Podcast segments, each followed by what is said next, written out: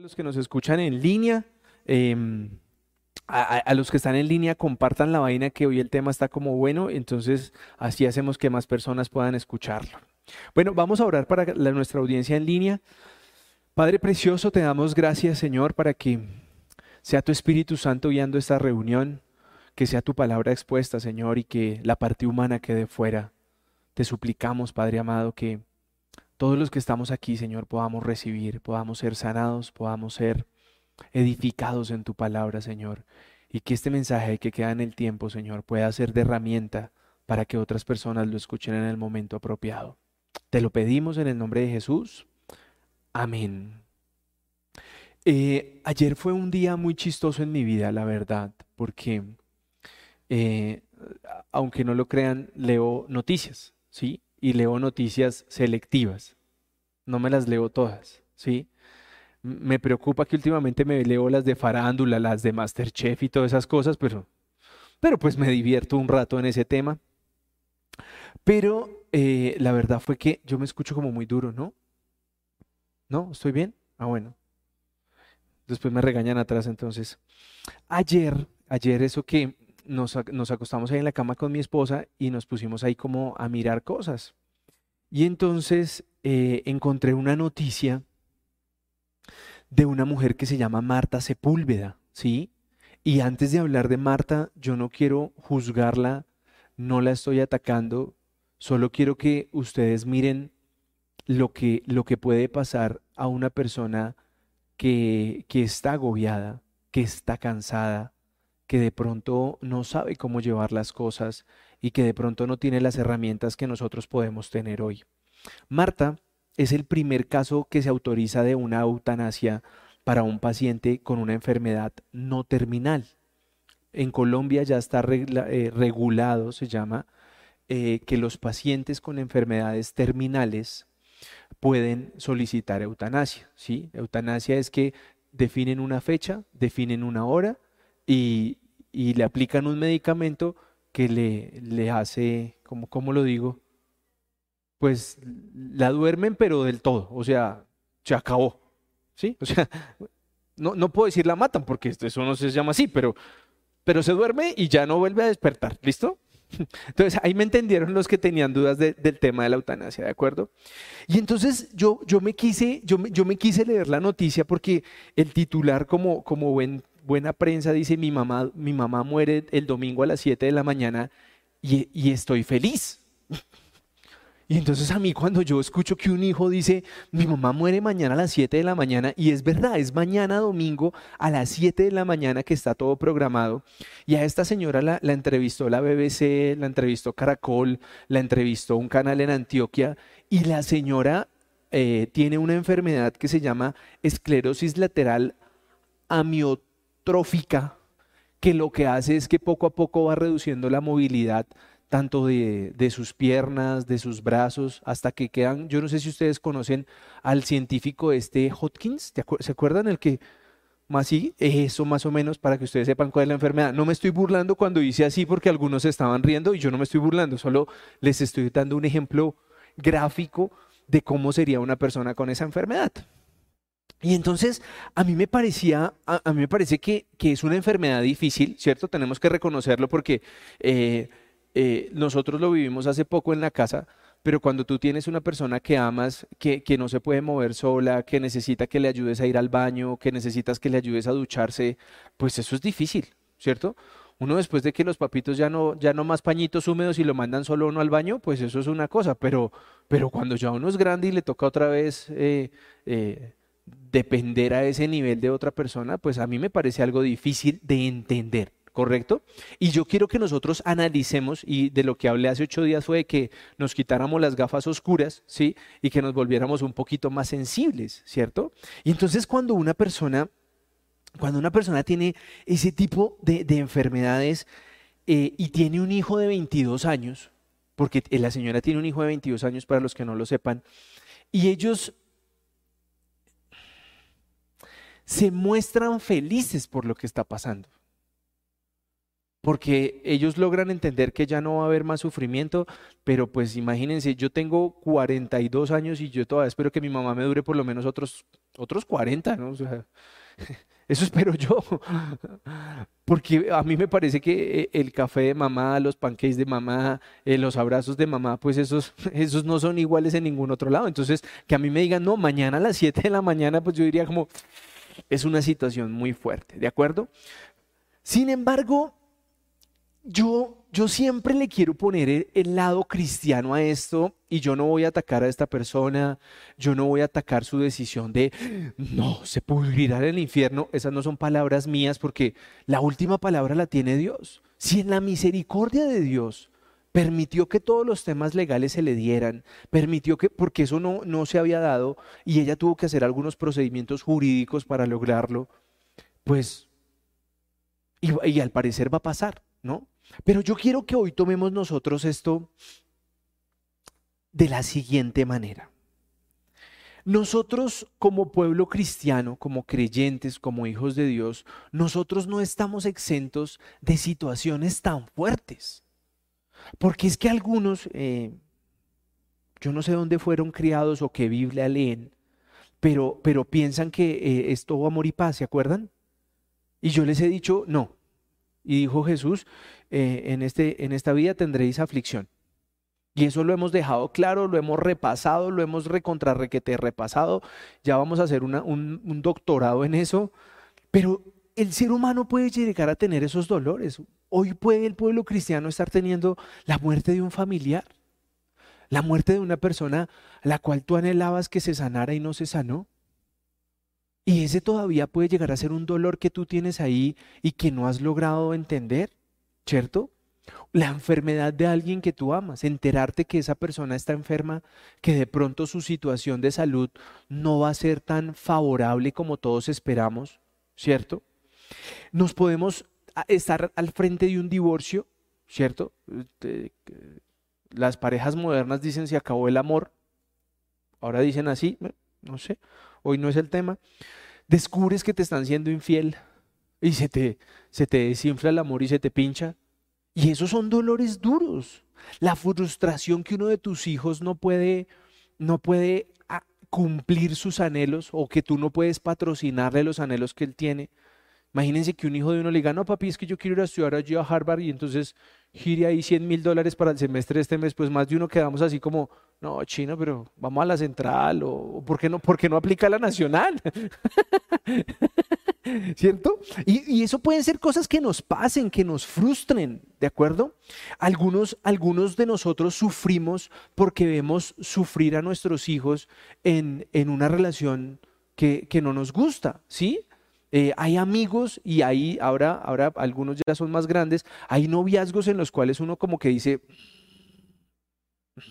no estoy de acuerdo, pero pues uno tiene que, ¿qué tiene que hacer uno? Pues respetar, ¿sí? Porque pues finalmente eh, cada uno tiene que vivir su vida. Hay, hay amistades que uno definitivamente no le gusta para sus hijos, ¿cierto? Eh, ahí uno ve cómo cómo hay amistades que quieren influenciar negativamente, manipular a tus hijos, eh, llevarlos hacia otros caminos. Entonces uno se puede llegar a frustrar y hasta nos puede pasar con una enfermedad propia, ¿sí o no? Uno puede ser cristiano y demás, pero pues no estamos exentos de, caernos, de, de, que nos dé COVID, no estamos exentos de ninguno de esos temas, ¿cierto? Pero yo quiero que hoy nosotros revisemos un tema, uno, uno. Y quiero que tú lo revises bien. Y es, ¿cuál es tu comportamiento? ¿Cuál es tu comportamiento cuando comienzas a estar en una situación de este estilo? ¿Sí? Yo ya en mensajes pasados les he dicho que, que la actitud es la diferencia en la prueba, ¿cierto? Pero, pero hay mucha gente que dice, listo, listo, listo. Como dijo Yahweh, vamos a hacerle frente a esta prueba y la pasamos. Algunos lo están diciendo de dientes para afuera, pero realmente su actitud cuál es. Y yo quiero que hoy vayamos a nuestra mente, porque muchos de nosotros decimos una cosa, pero estamos pensando otra. Algunos pueden llegar a decirte, ay, tan linda tu familia, y tú por dentro, hmm, se la cambio mano a mano con este gamín. ¿Sí? Algunos pueden estar diciéndote, ay, tan bonito que te ves hoy, cómo te vestiste de bien. Y, uno por dentro, si supiera cómo me está matando este zapato. Porque mucha gente te dice cosas eh, eh, como para agradarte, como para subirte el ego, pero el problema es que eso muchas veces no funciona. Tu batalla está aquí. Tu batalla está en que, en que tú te ves gordo, calvo, eh, ¿sí? O sea, el, problema está aquí, como te, tú te estás viendo. Y todo el mundo te dice, no, pero te ves muy elegante. ¿no? Entonces eh, nombraron el, el 7 de octubre, lo nombraron el Día Internacional de los Calvos. O sea que pilas, no se van a burlar. Ahí les paso el dato, ahí les paso el dato. Pero ya ahí les paso la foto al que no me crea. Entonces, ustedes saben que esto es para sacarlos de la religiosidad. Nosotros debemos entender qué es lo que está pasando en nuestra mente y cuál es tu actitud en tu mente. Ojo que esto no es mente positiva, ni atracción de lo positivo, ni programación de neurolingüística. No, yo no estoy hablando de esto. Yo estoy, ahorita les voy a justificar bíblicamente porque si no piensan que cambiamos de tendencia o de doctrina. Pero nosotros, cuando estamos bajo presión, nosotros mostramos realmente cuál es nuestro temperamento. ¿Sí o no? Cuando los chinos llevan jodiendo por ahí desde las 6 de la mañana hasta las 11 de la noche, usted a las 11 de la noche no me diga que va y le dice, mi vida, mi amor, ve a dormir, bebé.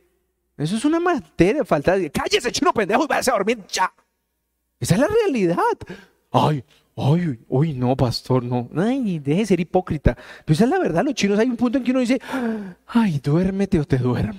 Esa es la verdad. Sí, eso pasa. Pero cuando esa presión es tanta, por ejemplo, cuando es en el trabajo que tienes que ser un hipócrita completo porque todo el mundo te está viendo, entonces tienes que hablar bonito, contestar, ¡Ah! tú estás que ya no puedes más. Pero yo te quiero decir una cosa. ¿No será que esa situación que tú estás viviendo como dificultad realmente está sacando lo que hay dentro de ti? Porque es que a mí me parece muy chistoso que todo el mundo quiere verse en amor y paz, ¿no? Porque ahora las iglesias parece que tuvieran que ir como, bueno, no voy a decir más, pero todo el mundo quiere hablar de amor y paz, ¿no? No, no, ¿y cómo estás? En bendición, hermano, con el amor de Cristo que me irradia. Y yo hago, oiga, pero estos manes, ¿qué tomarán? ¿Será que es que hay Biblias bebidas o qué? Y los manes... Pero hay veces no me sale eso, no me fluye. A mí muchas veces, cuando yo estoy de mal genio, estoy de mal genio. Y cuando tengo presión en la oficina, mi, geniecito fluye. Y, y no es ese cuentico que nos hemos metido de que estoy en prueba, estoy en el desierto y por eso me estoy comportando así. Ese es un lindo carretazo que nos hemos creído los cristianos. La verdad es que dentro de nosotros hay un temperamento de Chucky completico que cuando medio te tocan en donde no es, que cuando medio te dicen lo que no te gusta, o cuando, se, o cuando te mete o te dicen esas palabritas mágicas, explotas. Y eso te puede estar pasando con quién? Con tu jefe, porque tu jefe tú lo odias porque no es cristiano. Entonces dices, uy, Satanás me lo puso ahí encima de jefe. No, es tu jefe, punto. Se acabó. ¿Para qué metes a Satanás ahí, hermano? Usted fue el que aplicó, usted fue el que aceptó y él es su jefe. Dije a Satanás allá en el cuento. Es que mi hijo no piensa como yo quiero. ¿Y quién? A ver, ¿dónde dice? Mi hijo pensará igual a mí, aunque él tenga 11 y yo 42. ¿Dónde dice? Pero nosotros vivimos frustrados y como queriendo sacar ese hall que llevamos dentro porque las cosas no se hacen como nosotros queremos. Es que, es que a mí me tenían que haber dado ese cliente. Ese cliente era mío. ¿Por qué? Porque sí, porque yo soy el cristiano de la oficina. ¿Qué tiene que ver una cosa con la otra? Entonces, muchas veces nuestra pareja, nuestra pareja también entra en, en esas... En, en esas épocas de la vida en donde está de un cosquilleo que todo le irrita, todo le fastidia, y nosotros llegamos a un punto donde nos aguantamos eso. Ay, no, pastor, eso no pasa. Yo estoy en plena luna de miel. Ves conmigo. Hablemos cuando lleve 18 años, hablamos. Eso.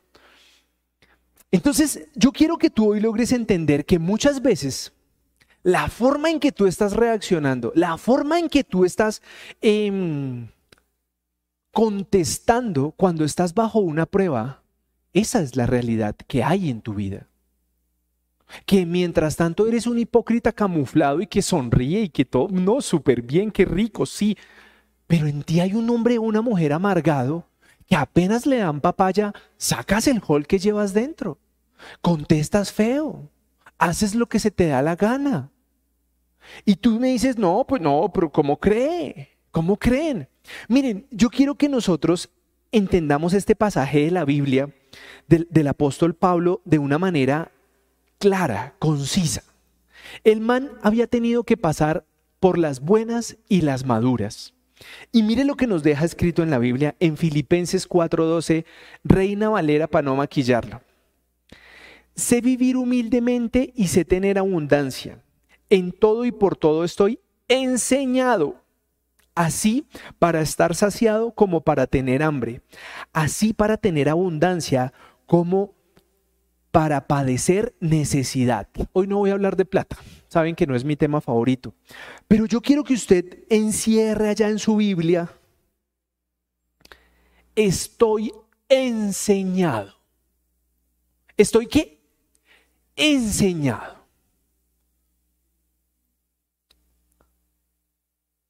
Y aunque el ejemplo no es el mejor, a nosotros de niños nos enseñan a ir al baño. ¿cierto? Porque antes de que nos enseñaran, andábamos con un pañal, ¿cierto? ¿Por qué? Porque el niño no, no consulta nada, sino, ya, cambio de pañal, ¿cierto? Pero cuando nosotros aprendemos a ir al baño es porque te dicen, avise, avise. ¿Y fuimos qué? Enseñados. Enseñados para tener que ir a un lugar cerradito, ¿sí? con ventiladores, ambientadores y hacer lo que se tenga que hacer. Pero nosotros, los cristianos adultos, no hemos querido ser enseñados. Los adultos cristianos queremos ser caprichosos. Queremos decir, a mí me tienes que hablar bien. A mí no me mires así. A mí no me trates así. A mí, a mí no me puede estar pasando esto. Yo no estoy de acuerdo con que esto me pase a mí. Esto es injusto que esto me pase a mí. Es injusto que usted, policía de tránsito, me ponga un comparendo por yo ir en exceso de velocidad. Usted no sabe el afán que yo tengo. Y el cristiano se llena, se, se cubre de excusas para creer que a él no le puede pasar nada. Y entonces uno dice, uy, John, a mí me vendieron un evangelio de prosperidad en donde ser cristiano eran solo aplausos, risas y bendiciones. ¿En qué Biblia? Porque cuando yo comencé a leer la Biblia, pues me di cuenta que no, que muchos de los personajes de la Biblia tuvieron que pasar por aflicción y que muchos de ellos pasaron por pruebas difíciles. Hasta Jesús, ¿no? Porque el man no llegó a gerenciar y a decir, allá todos me construyen. No, no, no. Y lo hizo. Porque, ¿a dónde quiero llevarlos hoy? Cuando yo en el mensaje del sábado pasado, el Señor me permitía entender que cuando nosotros asumimos que tenemos una vida perfecta, nos olvidamos de los demás. Cuando nos ponemos esas gafas oscuras que yo me puse hace ocho días, que se rieron algunos, Ese es el punto en donde los cristianos quieren llegar. Me pongo mis gafas oscuras y me olvido que los demás pueden llegar a tener una necesidad. Y tú dirás, John, pero entonces, ese cuento de que yo diezmo, ofrendo, soy bendecido y todo me va a ir bien. No, papi, eso no funciona así. Yo quiero que ustedes entiendan esto, que para mí hoy es el versículo base de esta enseñanza. Y está en el Eclesiastes 7.2. Más vale ir a un entierro que a una fiesta, pues nos hace bien recordar que algún día moriremos. Entonces yo quiero bajarte de esa nube, perdónenme, ser un cristiano de esos que mata las ilusiones de un pueblo de pensar que todo es perfecto, de que tú vas a andar de nube en nube en bendición. Pero la realidad es que nosotros estamos llamados a acompañar a las personas que hoy están mal, a acompañar a las personas que en su casa hoy están de luto. Y si yo conecto estos dos versículos, que nosotros estamos llamados a acompañar a las personas que están en necesidad, y conecto con el del apóstol Pablo donde nos dice que nosotros que él ha sido enseñado a estar bien y a estar mal. ¿Por qué nosotros hoy deberíamos exigir solo estar bien? Y aquí yo quiero que nos pongamos de acuerdo en algo.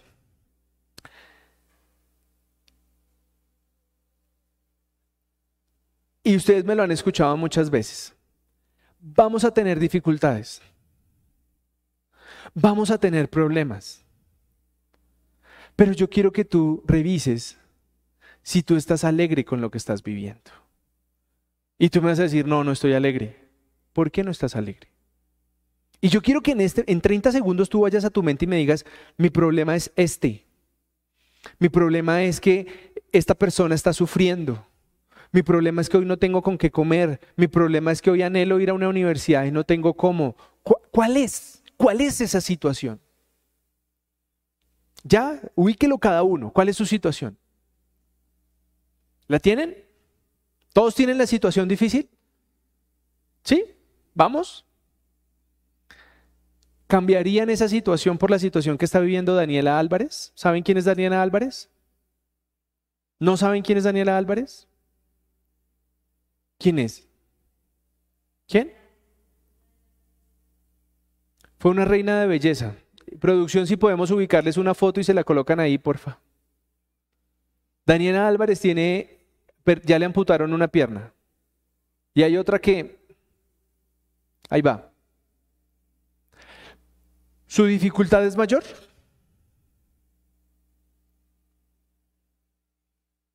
¿Listo? Vamos a coger otro ejemplo. ¿Tu dificultad es, es peor que esta enfermedad que tiene esta mujer? Esclerosis. Entonces, ¿por qué no puedes estar un poco alegre con lo que estás viviendo? No, pero ¿cómo se le ocurre? Le explicaba yo a un hombre hace poco que entendiendo la magnitud de lo que está viviendo, me dice, ¿por qué me tiene que estar pasando esto a mí? ¿Por qué me tiene que, tengo yo que asumir esta situación? Y yo lo llevaba a entender que la voluntad de Dios para mí es perfecta y se los conté hace poco. Hay dos formas de que una persona pueda fallecer. Una persona es que un día tú te levantes y esa persona ya no está. O otra es que tú la veas organizando en una cama. ¿Cierto? Esas son las dos opciones que tenemos para irnos de este partido. ¿Cuál quiere cada uno? A mí, conmigo Dios ha sido muy bueno. Porque las personas cercanas que se han ido del lado mío o que han estado en riesgo de muerte, yo los he tenido ahí para estar al día con ellos. Y yo por eso, así vea a alguien enfermo, yo siento que la situación va bien. Yo siento que la situación va bien, porque todavía lo tengo, porque todavía le puedo hablar, porque todavía le puedo dar un beso a una mejilla caliente. No, pero tú estás loco. No, esa es la realidad. Pero yo quiero que tú me logres entender hoy que, que esa situación nuestra y esa situación que yo veo en el pueblo cristiano, y es que por cualquier, bueno, por cualquier dificultad, no, por las dificultades que tenemos que vivir, llega la amargura, llega la mala cara, llega la, la renegadera, Llega el desquite, llega el choque, llega el comentario ácido, llega la murmuración, ah, esto para qué, llega y, y, la verdad es que eso somos nosotros. Eso somos. Esa persona que usted está camuflando ahí cuando las cosas como que van bien, ese no es usted. Usted es ese que cuando llega la prueba, usted comienza a renegar. Usted comienza a decir que eso para qué que esto no vale la pena. Ese es usted, compadre o comadre. Ese cuando usted está allá en el buen restaurante y se toma la foto en Facebook y, se coge en la mano de raticos y, pico de ladito, ese no es usted. Usted es el que le contesta, pues váyase para pa, pa otro lado cuando están peleando. Ese es usted. Usted no es ese que dice, ay mami, gracias, ¿me das permiso? No, ese no es usted. Usted es el que contesta, pues voy a hacer lo que se me dé la gana, así usted no esté de acuerdo. Ese es usted. Y yo quiero que enfocarlos porque yo vengo de ahí, yo vengo de querer hacer mi santa voluntad en todo lo que a mí me gusta. Pero yo hoy creo que tengo toda la autoridad para poder decirles cómo salir de ahí. Y miren que Primera de Tesalonicenses, capítulo 5, versículo 7 al 19, me parece la mejor instrucción que nosotros podemos tener. Oren en todo momento, den gracias a Dios en cualquier circunstancia, en cualquier circunstancia. Esto es lo que Dios espera de ustedes, como cristianos que son. No alejen de ustedes al Espíritu Santo. Había gente conmigo el día del accidente de Viviana en la clínica. Y saben, que yo cuatro horas después estaba mamando gallo. Ay, era un hipócrita. No. Que se despertaron aquí. ¿O no? ¿Tengo testigos? ¿Qué dije? Gloria a Dios está viva. Ah, ah, pues es que la verdad. Ay, pero es que, uy, ¿cómo usted fue a decir eso? No, pues sí, tuve la oportunidad de que la pudimos sacar, la pudimos traer en un carro, la pudieron atender en una clínica. O es que el panorama hubiera sido diferente si me hubiera tocado llamar a una funeraria o llamar a, a la ambulancia. ¿Cuál es mejor el panorama? Contéstenme, ¿cuál es mejor? La ambulancia. Pero entonces tenemos que verle lo bueno a lo que estamos viviendo. Pero nosotros debemos de entender que hay algo bueno en lo que tenemos que pasar. No le veo nada, abuelo, a que me esté muriendo de una enfermedad. Hermano, Dios tiene un propósito con cada cosa que nos pasa. Con cada cosa que vivimos, Dios está formándote, Dios te está enseñando. Si estás acostumbrado a solo alabar a Dios cuando las cosas van bien, papito, tienes que ser formado a alabar a Dios cuando las cosas van mal. Tienes que aprenderte, arrodillarte, y aclamarte cuando no estás como muy contento con lo que está pasando en tu vida. Porque arrodillarse y clamarle a Dios cuando las cosas son como tú las quieres, eso es fácil. Eso fluye. Pero cuando lo que tú estás pidiendo no llega, cuando lo que tú anhelas no llega, ahí arrodillarse quema, ahí quema, este pedacito quema. Porque tú sientes que estás perdiendo el tiempo. Porque tú sientes, tu mente te está diciendo, esto es una farsa, esto no existe. Este Dios que tú al, que le estás orando no te va a cumplir. Esto es un carretazo de los cristianos. Esto es un carretazo. Ya se murió Jesús y esto se acabó. Pero ahí es donde yo tengo que hoy venirte a abrir los ojos y a decirte que yo sí creo en Dios, así las cosas no estén bien. Yo sí sigo orando, así yo vea que las cosas no se componen. Ay, pero es que esta prueba está muy larga. ¿Cuántos años lleva tu prueba? ¿Cuántos años lleva tu prueba? No, dos semanas que me cambiaron a mi jefe. ¿Dónde está la prueba, hermano?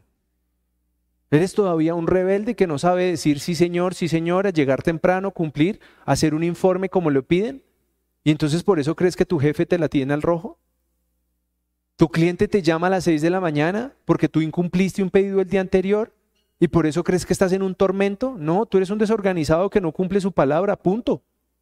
Ay, mm, es la verdad. Hay un espíritu de religiosidad en las iglesias en donde estoy siendo atacado. ¿Por qué? No estoy sin plata. Y va uno y mira las fotos del Facebook y duró 20 días en Estados Unidos y uno dice, ¿de qué hablas? Y yo quiero que ustedes hoy logren entenderme lo que yo les estoy diciendo. Lo que yo quiero que ustedes hoy logren tener claro es que nuestra actitud debe ser de alegría. No, John, no, ahora sí, apague y vámonos. Romanos 12, 12, nueva versión internacional. Alégrense en la esperanza. ¿En la qué? Esperanza, ese hilito de lo que a usted le queda, ese examen que hace falta, ese procedimiento que tiene, ese, ese estudio que usted está realizando, péguese de esa esperanza que puede ser la herramienta para que Dios lo saque de ahí. Muestren paciencia en el sufrimiento. ¿Muestren qué? Paciencia. Ay, no, paciencia. Y perseveren en la oración. Ay, no, qué mamera orar. Haga el ejercicio, haga el ejercicio. Esta semana invite a un asado y me cuenta cuántos llegan. Y a la otra semana invítelos a orar a las 5 y 45 de la mañana o a las 5 y 30. ¿Cuántos llegan? ¿Cuál creen que se llena más rápido? El asado. Ahora, yo ese cuento yo no me lo voy a creer. Pues les traje una pequeña investigación para que ustedes entiendan lo que causa la alegría, el reírse en nuestro cuerpo. Miren lo que dice esto. Cuando sonreímos, en nuestro cerebro se, se liberan neurotransmisores secretados por la glándula pituitaria, entre las cuales encontramos la endorfina, dopamina y serotonina. Estas son las llamadas hormonas de la felicidad y se complementan de manera perfecta con la adrenalina. La dopamina se considera el centro del placer. Te motiva a arrepentir conductas que te proporcionan placer, deseo y bienestar en general. ¿Y esto qué tiene que ver, John? Miren qué pasa cuando usted se ríe. Reír además reduce los niveles de cortisol, la conocida hormona del estrés. Disminuye el estrés y los niveles de ansiedad y depresión. Conoce los múltiples beneficios de la sonrisa en nuestro cuerpo. Escuche bien.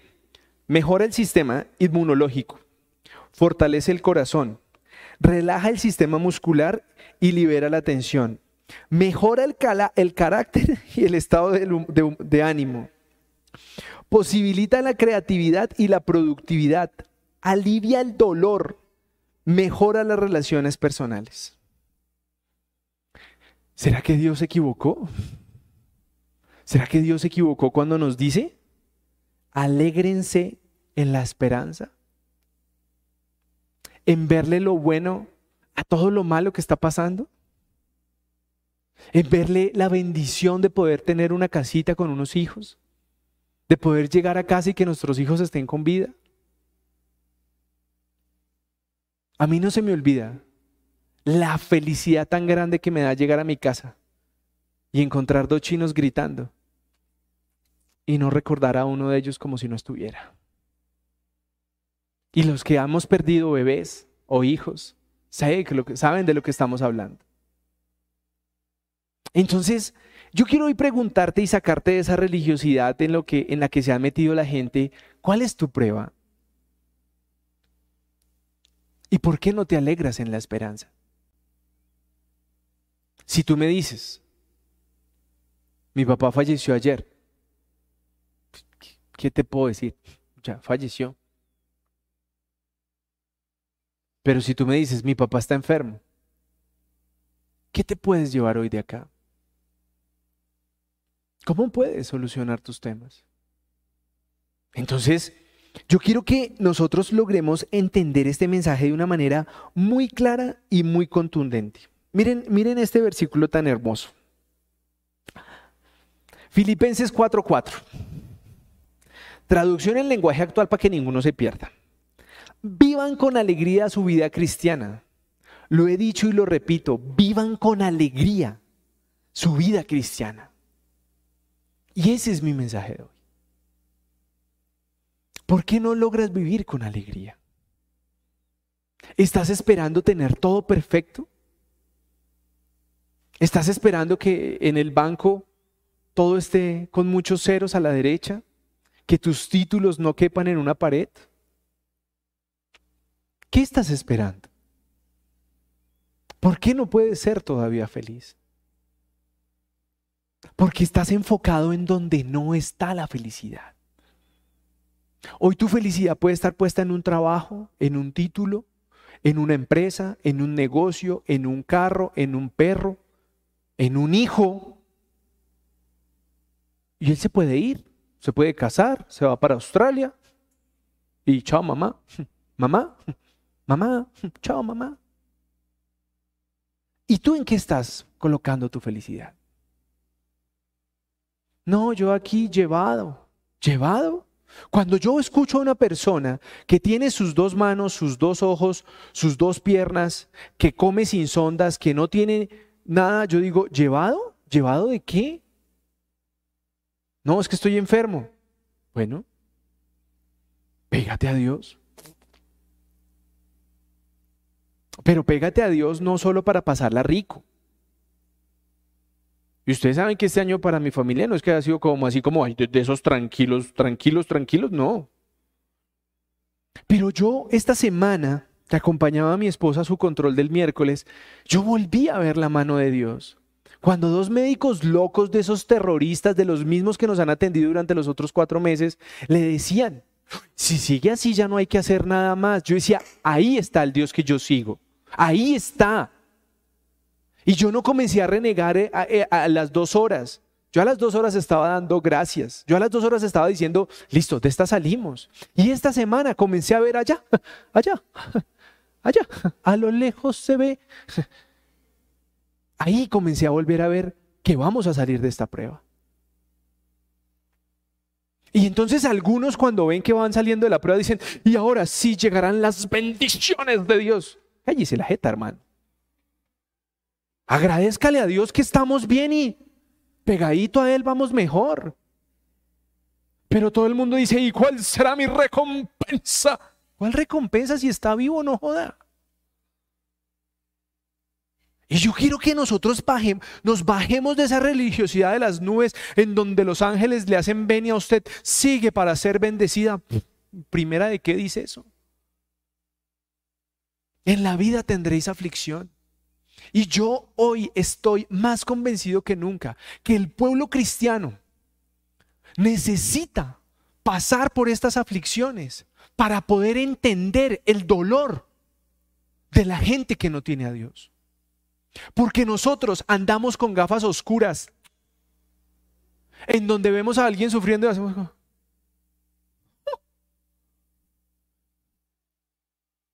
¿Qué habrá hecho? ¿Quién habrá pecado? Él y sus padres. Y se nos sale el fariseo que llevamos dentro. Y yo es lo que yo quiero decirles, miren, se lo suplico, se lo suplico. Dejemos de ser ese pueblo cristiano desagradecido, malcriado, que le fascina adorar a Dios, pero cuando todo está perfecto en su vida. Que le fascina cantar alabanzas cuando llega el salario, cuando llegan las comisiones, cuando llega el buen negocio. Pero cuando hay parros con huevo hace como, tocó comer esto. Ahí también hay que orar, ahí también hay que agradecer. Y si hay agua panela para bajarlo, más aún. Y si hay un poquito de leche para hacer tetero, ya, ya, ahí ya vamos en rebendición. Pero, ay, no, es que hoy no hay corral. Ay, tocó arroz con huevo. Pues sí, mi hijo, tocó arroz con huevo. Pero yo quiero que tú hoy logres desprenderte de la amargura que nos generan las pruebas. ¿De la qué? De la amargura que nos generan las pruebas. Yo no les estoy diciendo que es que la vida es color de rosa y que todo es lindo y apapachos y besos. No. Pero lo que les estoy diciendo es que nosotros no nos podemos dejar contaminar de toda la amargura que hay en esta vida.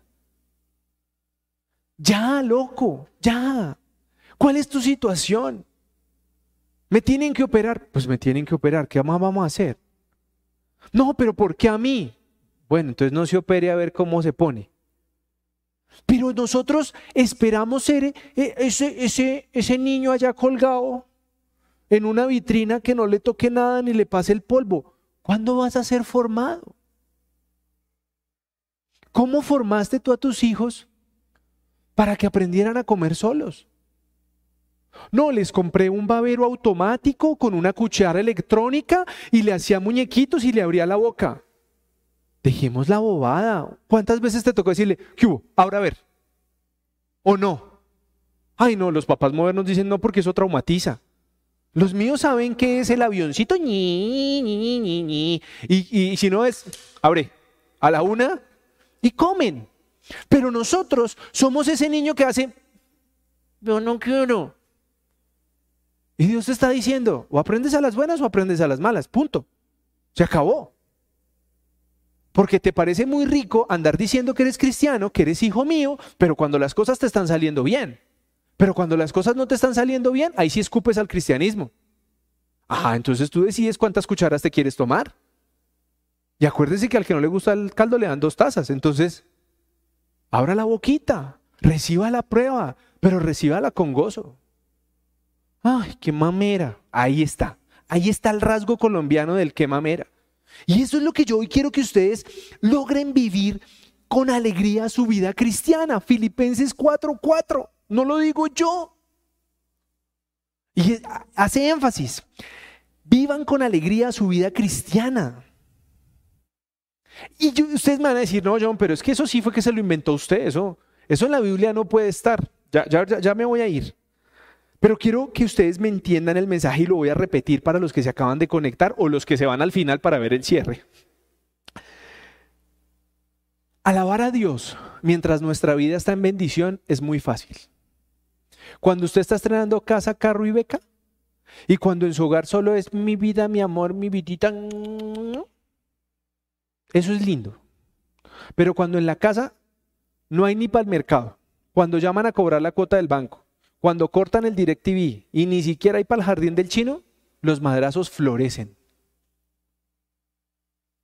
Y ahí usted no quiere orar.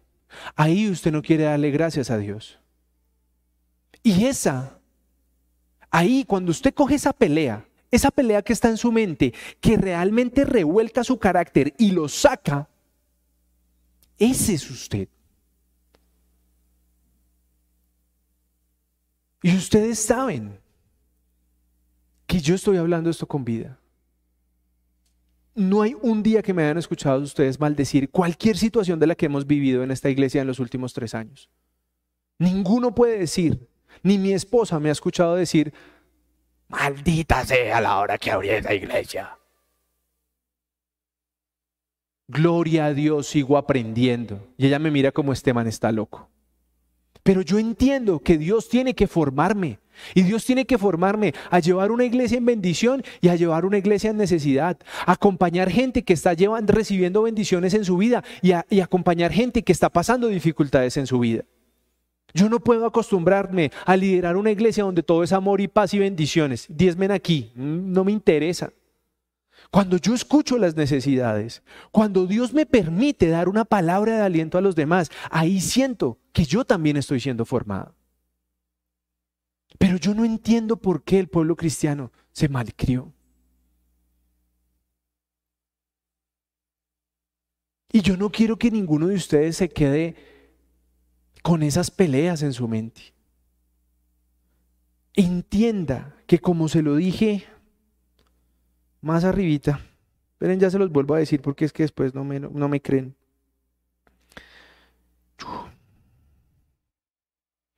En Filipenses 4:12. Sé vivir humildemente y sé tener abundancia. En todo y por todo estoy enseñado. Así sea para estar saciado o para tener hambre. Así sea para tener abundancia como para padecer necesidad. ¿Dónde estaba Pablo cuando le escribía estas cartas a las demás iglesias? ¿En dónde? En la cárcel. ¿Y en la cárcel le tenían una suite VIP como la de los políticos de este país? No, era en la cárcel real. Entonces, si un hombre que escribe esto desde la cárcel, ¿será que tiene vida para decirnos que ha sido enseñado a estar bien y a estar mal? La tiene.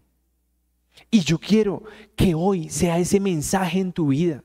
Si a ti te trajeron al cristianismo con aplausitos y oraciones de bendición y prosperidad, ¿dónde está ese globo? Yo se lo rompo de una vez, hermano. Pero yo quiero que tú aprendas a ser formado. Que tu vida no solo es color de rosa, que un día tú puedes tener a un papá enfermo, que un día puedes tener a tu esposa enferma, a tu esposo enfermo, a tu hijo enfermo, que se te puede morir un hermano, porque esa es la vida real. Y en Cristo yo he tenido esas. Mi hermano falleció. Mis papás los he tenido hospitalizados, mis hijos los he tenido hospitalizados y mi esposa la he tenido hospitalizada. Y he tenido ruinas, y he tenido quiebras, y he sido, eh, me han embargado. Ay, pero ¿qué tipo de cristiano es? Yo creo que real. Pero yo quiero que tú aprendas a ser agradecido con lo poquito bueno que estés viviendo. Ay, ese ay, lo único que trae es amargura a tu vida. Tienes que llorar por algo que te duele, lloremos. Lloremos hasta que se acaben las lágrimas, hasta que tú me digas, no, tengo, no puedo llorar más. Listo. Ahora vamos a hacer la lista de las cosas en las cuales tú deberías estar agradecido por Dios. ¿Cómo se te ocurre decirme algo de eso? ¿Cómo se te ocurre decirme que debo estar agradecido con Dios porque un hermano se me muere? Pues yo estoy agradecido con Dios porque mi hermano ya hoy no sufre, porque mi hermano hoy no tiene recaídas de cáncer, porque mi hermano no va más a quimioterapias hoy. Yo estoy agradecido por eso. No lo veo. Bueno, no todo es perfecto, pero tengo la fe, tengo la fe de que un día voy a estar con Él otra vez entonces yo le sigo viendo el lado bueno. Pero si tú te quedaste en el pobrecito yo y que te vas a desquitar con todo el mundo, no vas para ningún lado.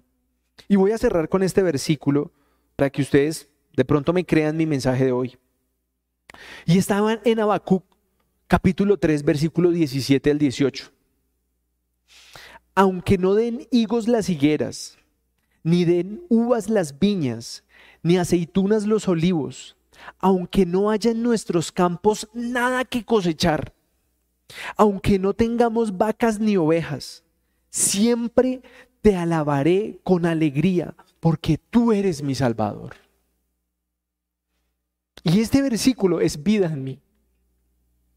Yo me convertí hace como 12 años al cristianismo. Renegué todo lo que quieran al principio y maldije todo lo que quieran.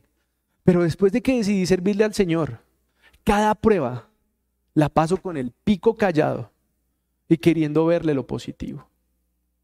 Si tú no quieres eso en tu vida, yo te digo que el cristianismo no es para ti. El cristianismo no es para ti. ¿Cómo así? ¿Quiere que nos vayamos? No. Sin el cristianismo va a ser peor. Pero si tú quieres vivir renegando y querer esperando una vida perfecta en donde solo sea un jardín de rosas, esto no es así. No lo es. No lo es. Yo he aprendido a vivir agradecido con Dios sin importar las cosas que tenga que vivir, sin importar lo que haya que hacer. Y ustedes saben que yo solo tengo una motivación. Es buscar el reino de Dios y su justicia y todas las cosas me han llegado por añadidura. Ustedes han visto cómo he hospitalizado a mis papás los dos el mismo día y a los ocho días estoy aquí predicando, dándole la gloria a Él. Ay, ¿yo por qué voy a predicar hoy si mis papás están hospitalizados? ¿Y qué pasa, compadre? ¿Usted es el médico que los va a curar? No.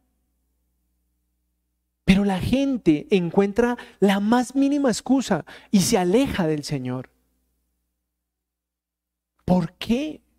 Cuando estás en prueba es cuando más necesitas de Él. Cuando estás enfermo es cuando más necesitas de una iglesia. Una iglesia no es solo para diezmar. una iglesia es para que te sientas acompañado, para que si un día no sabes con quién hablar, busques a alguien de la iglesia, a un hermano de la fe, a un líder, a un pastor y que te diga, mira, tengo este problema, tengo este nudo en la garganta. Y si Él quiere servirle a Dios, yo sé que te va a reconfortar. Pero por favor, miren, les suplico que hoy se vayan con el título de la enseñanza. Alégrense en la esperanza. Yo le veo esperanza a toda situación que tenemos. A toda. Ay, pero es que eh, hay una humedad en el templo. Sí, sí, sí, pero hace dos años nos tocaba trastear cada ocho días con todas nuestras cosas. Entonces, una belleza nuestro templo, así tenga una humedad. Ay, pero es que, ay, los salones de los niños los queremos más grandes. Sí, en esas épocas los cuidábamos en un pasillo cuando empezamos. Hoy tienen un lugar. Ay, no, no hay palitos de, de madera, pero tenemos cafetería. Yo le veo todo lo positivo. Ay, mi hija, mi hija está hablando con alguien que no me gusta. Tu hija habla. Tu hija es bonita. Ay, pues sí, pero yo le veo todo lo bueno. Pero si tú quieres ser ese, ese gárgamel que solo quiere ver lo harto, lo, lo aburrido y quieres encontrar la pesadilla en todo lugar, nadie te va a poder sacar de ahí. Nadie. Yo voy a poder predicarte todos los días de lo mismo. Pero hasta que tú no tengas un corazón agradecido con Dios y le puedas decir, Señor, puedo ir al baño, gracias. Señor, tengo algo que comer. Señor, hoy pude llamar a mi mamá. Señor, hoy pude llamar a mi papá. Hasta que tú no aprendas a agradecer esos detalles, todo te va a parecer una prueba. Todo te va a parecer hartísimo. Les contaba hace poco, prometo que con esto me voy, que, que Santi volvió al jardín, pero no hay ruta. Entonces adivinen quién es la ruta del chino. No crean, yo les soy honesto, yo como a los 15 días ya estaba mamado. Y más porque el chino cada vez que yo llegaba me decía, ¿qué me trajiste? Y yo, ¿cómo así? ¿Me compraste un carrito? Y yo, no. entonces, o sea, el papá Raón, yo no siempre tengo que traerte carros, ¿qué te pasa? Pero cuando ahora yo siento que todos los días estoy marcando positivamente su vida, al bajarse del carro, al cogerme la mano, al entregarlo en un jardín, al escuchar chao papi, al correr al mediodía, porque hay veces estoy en una, en una reunión, y timbrar y ver la alegría que le da salir, yo digo, la estamos logrando. Y el día, esta semana está de descanso, o sea, esta semana yo voy a decir como, me falta alguien. Porque él se levanta y me dice, papi, nos vamos ya. Yo quiero llegar de primero. Y lo que para muchos puede ser una jartera, recoger a su hijo y llevarlo porque no puede pagar una ruta, para mí, en estos dos meses ha sido una bendición con ese chino. Verle la alegría que sale de sus fiestas y me muestra y me cuenta y me cuenta sus peleas y, y me cuenta que una niña lo quería casar y que él salió corriendo y yo, muy bien, hijo, muy bien. Eso es lo que yo digo, sí, yo, yo puedo pagar una ruta, ustedes lo saben, pero no la hay. Y eso no es una tormenta en mi vida. Esa fue una herramienta que Dios usó para hacerme disfrutar a mi hijo y poderlo llevar en la mañana, bañarlo todos los días y dejarlo en la casita otra vez al mediodía. Esas son las herramientas que cuando tú crees que esto es una pesadilla, que esto es una tormenta, como así que no hay ruta? Esa es la oportunidad para que Dios pueda de nuevo engancharte y decirte, valora lo que tienes. Y ahí es donde yo te digo, ¿Cuál es tu prueba? ¿No será la herramienta para valorar todo lo que Dios te ha dado? ¿No será la situación que Dios necesitaba que pasaras para que volvieras a conectarte con el propósito real que Él tiene en tu vida? ¿No será que tu prioridad está desenfocada? ¿No será que tu prioridad está en la plata, el billete, los negocios, los business, los amigos y tu familia y tu esposa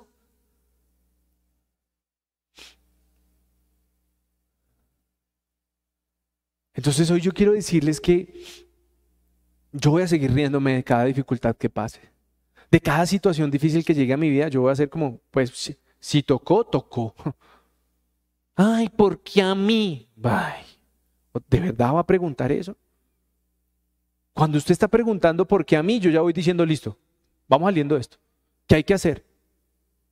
Cuando usted está renegando, yo voy diciendo, ya viene, ya, ya, sí. Ya estoy viendo la luz a la salida. Y eso es lo que yo quiero que tú veas. Y que te pegues y que seas agradecido, agradecido, feliz de lo que puedes tener. Sí, de pronto deberías andar en un Maserati último modelo. Ay, sí, qué rico. Pues no. Llegará el momento. Si eso es lo que Dios quiere para ti. Pero yo te aseguro que hay gente que lo único que tiene en su vida es un Maserati. Y no tiene una familia. No tiene alguien que le diga buenos días. No tiene alguien que le diga buenos días, papi. Papi, ¿me, me compraste algo? Solo tienen un Maserati. Entonces yo quiero que hoy tú revises tus prioridades. Porque yo no tengo una vida perfecta. No tengo una vida perfecta. Hay cosas que yo quisiera que fueran diferentes. Pero cuando yo cuando yo vuelvo a aplicar el versículo con el que se fundó esta iglesia, que es buscar el reino de Dios y su justicia, y ver que todas las cosas llegan para de añadidura, en el tiempo de Dios, creo que faltó ahí en ese versículo, ahí mi vida toma sentido. Ahí me quiero parar aquí todos los sábados a decirle, Señor, úsame otra vez. Señor, les voy a confesar algo y me voy con esto. Hace ocho días fue la primera vez en tres años que no lograba ver el tema. No lograba ver el tema. No lograba ver el tema. Estaba totalmente como desconectado, no, no sabía qué era. Pero cuando llego acá, Dios me sienta y me pone a hablar con alguien Y cuando yo veo que la charla con esa persona, más lo que yo había logrado escribir, empalma y él me usa, yo me siento el hombre más feliz del mundo. Y yo quiero que tú hagas ese ejercicio esta semana en tu vida. Déjate usar por Dios. Deja que Dios sea quien diga las palabras que tú debes decirle a alguien más, a tu esposo, a tu esposa, a tus hijos, a tu mamá, a tu papá. Porque hay veces nosotros queremos tener el control de todo, de lo que vamos a hacer, de lo que vamos a decir, de lo que me van a contestar, de lo que voy a pagar, de lo que me van a pagar, de lo que me voy a comprar, de lo que no me voy a comprar, de lo que va a decir mi suegra, de lo que no va a decir mi suegra, de mi suegra. Mm, no puedes tener el control. Pero cuando tú descansas en Él y dejas que Él actúe, ahí tú encuentras un propósito en tu vida. Mientras quieras seguir haciendo tu voluntad, tus caprichos, tus prioridades. No, no te preguntes, ¿por qué no tienes esa vida? ¡Wow! Porque yo hoy me siento en esa vida, ¡wow! Entonces, ahorita que viene Carito a orar, lo que quiero que ustedes puedan es doblegar ese corazón altivo que, que un día nos enseñaron a hacer. Ese corazón que solo quiere tener la razón, ese corazón que quiere hablar mal cuando las cosas no salen como yo quiero. Ese corazón que quiere gritar y maltratar al que me, al que me lleva a la contraria, al que me dice en que estoy fallando. Ese hay que dejarlo de lado. Y hay que comenzar a ver, a vivir con alegría esta vida cristiana. Amén. Dios los bendiga. Pórtense juiciosos. Muy buenas noches a todas las personas que hoy vienen eh, muchas gracias por acompañarnos. Dios les bendiga. Las personas que nos ven desde su casa o en el lugar que estén, igualmente bienvenidos. Gracias por escuchar nuestras enseñanzas, las enseñanzas de cada sábado, de cada miércoles. Hoy vamos a cerrar este, esta enseñanza con con oración, les pido el favor, se levanten a los que están presentes. A los que están en casa, dejen de un lado cualquier distracción. Eh, entreguen este momento al Señor, cerremos este momento poniéndolo en sus manos. Padre Santo, Señor Dios, hoy te damos gracias por este mensaje, Señor. Hoy, Padre Santo, ante todo te pedimos perdón porque no vemos, Señor. No vemos cada bendición que tú nos regalas, Señor, todos los días. Solo con abrir los ojos, Señor. Solo con poder respirar, Señor, con el hecho de tener nuestros hijos, Señor, nuestro esposo, nuestra esposa nuestro lado, Señor. Tantas veces no vemos ese milagro que tú haces cada día por nosotros, Señor. Hoy te pedimos perdón, Señor, porque nos hace falta agradecimiento. Nos hace falta, Padre Santo, tener un corazón agradecido. Tantas veces, Señor, cerramos los ojos ante la necesidad de las otras personas. Tantas veces, Señor, no nos dolemos, Señor, con la necesidad ajena. Nos hace tanta falta, Señor, poner en práctica de verdad tu palabra, Señor. Hoy te pido perdón, Señor, porque muchas veces, Señor, nos enfocamos en lo que nos, en lo que nos hace falta, Señor. Muchas veces nos enfocamos en lo que no tenemos, Señor, y no vemos, Padre Santo, que realmente el milagro, Señor, es estar vivos, es tener a nuestros seres amados, Señor, es tener un plato, Señor, de alimento en nuestra casa. Perdónanos porque no vemos eso, porque porque nos hace falta, Señor, ser agradecidos con cada milagro, Señor, que haces diariamente con nosotros. Hoy, Padre Santo, yo te pido, Señor, que nos enseñes a ser cada vez más agradecidos, agarrarnos de tu mano, Señor, en las buenas, pero mucho más, Señor, con más fuerza en los momentos difíciles. Enséñanos, Padre Santo, que tenemos que fortalecer nuestra fe, Señor, en los momentos difíciles y todo lo, lo permite, Señor, porque es tu voluntad y porque detrás de todo lo que nos pasa, Señor, así reneguemos, Señor, en algún momento, tiene un propósito, Señor. Enséñanos a poner en tus manos, Señor, cualquier dificultad.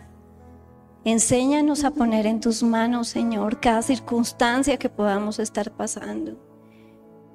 Padre Santo, te, te pedimos que nos enseñes a ver la necesidad de los otros porque tanto nos quejamos, Señor, y no vemos que hay personas que están sufriendo mucho más que nosotros, Dios. Hoy, Padre Santo, te digo de corazón, bendita la prueba que me acercó a ti. Hoy, Padre Santo, te doy gracias por cada prueba que me ha acercado a ti. Hoy, Padre Santo, bendigo esa prueba porque es tu propósito, Señor. Hoy, Señor, pongo en tus manos mi vida, Señor, y sé que todo lo que tú permites es para enseñarme.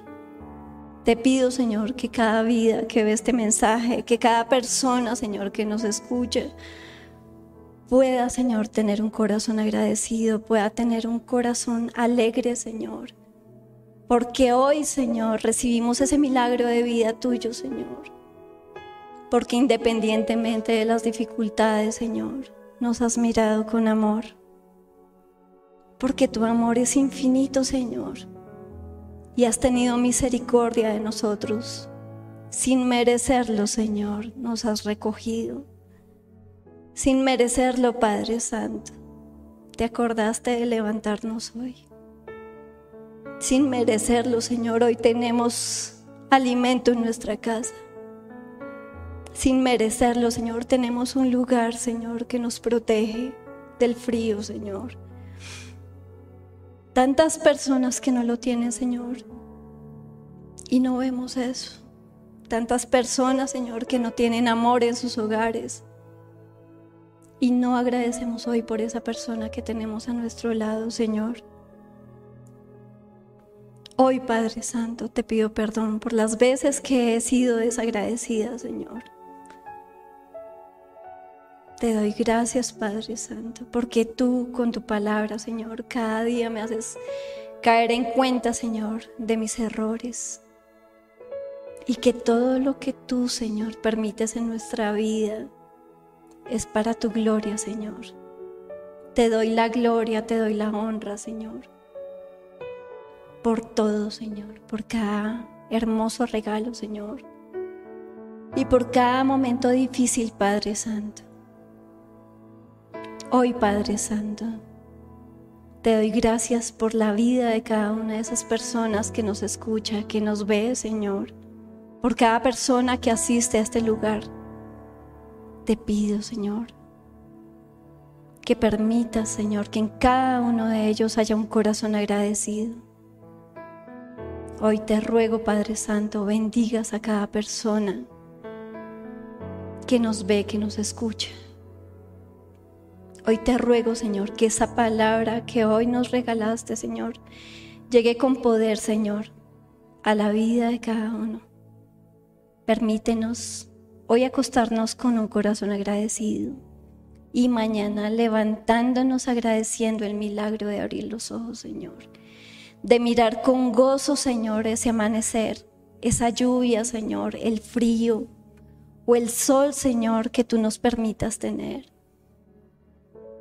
Permítenos, Padre Santo, agradecer el calor, agradecer el frío, agradecer, Señor, todo lo que nos regalas y todo lo que nos permite. Hoy bendigo, Señor, cada vida de las personas a las que les llegue este mensaje. Hoy, Padre Santo, bendigo sus corazones y te pido que llegue, Señor, a cada uno de esas, de esas vidas, de esas personas, Señor Hoy, Padre Santo, te doy gracias por tu mensaje, Señor. Nos ponemos en tus manos, Señor. Ponemos en tus manos esta nueva semana que vamos a empezar, Señor. Ponemos en tu presencia, Padre Santo. Esos momentos buenos, Señor, pero los difíciles también, para que tú nos sigas fortaleciendo, Padre, y para que tú cumplas, Señor, tu propósito en nosotros. Te alabamos, Padre Santo, te adoramos. Quedamos en tu presencia, Señor, en el nombre de tu Hijo Jesús. Amén. Muchas gracias todas las personas que nos acompañan, todas las personas que están viendo nuestro mensaje. Les, les pedimos que compartan estos mensajes para que llegue a muchas más personas. Compartan nuestras enseñanzas. De verdad que podemos estar ayudando a alguien que lo necesita.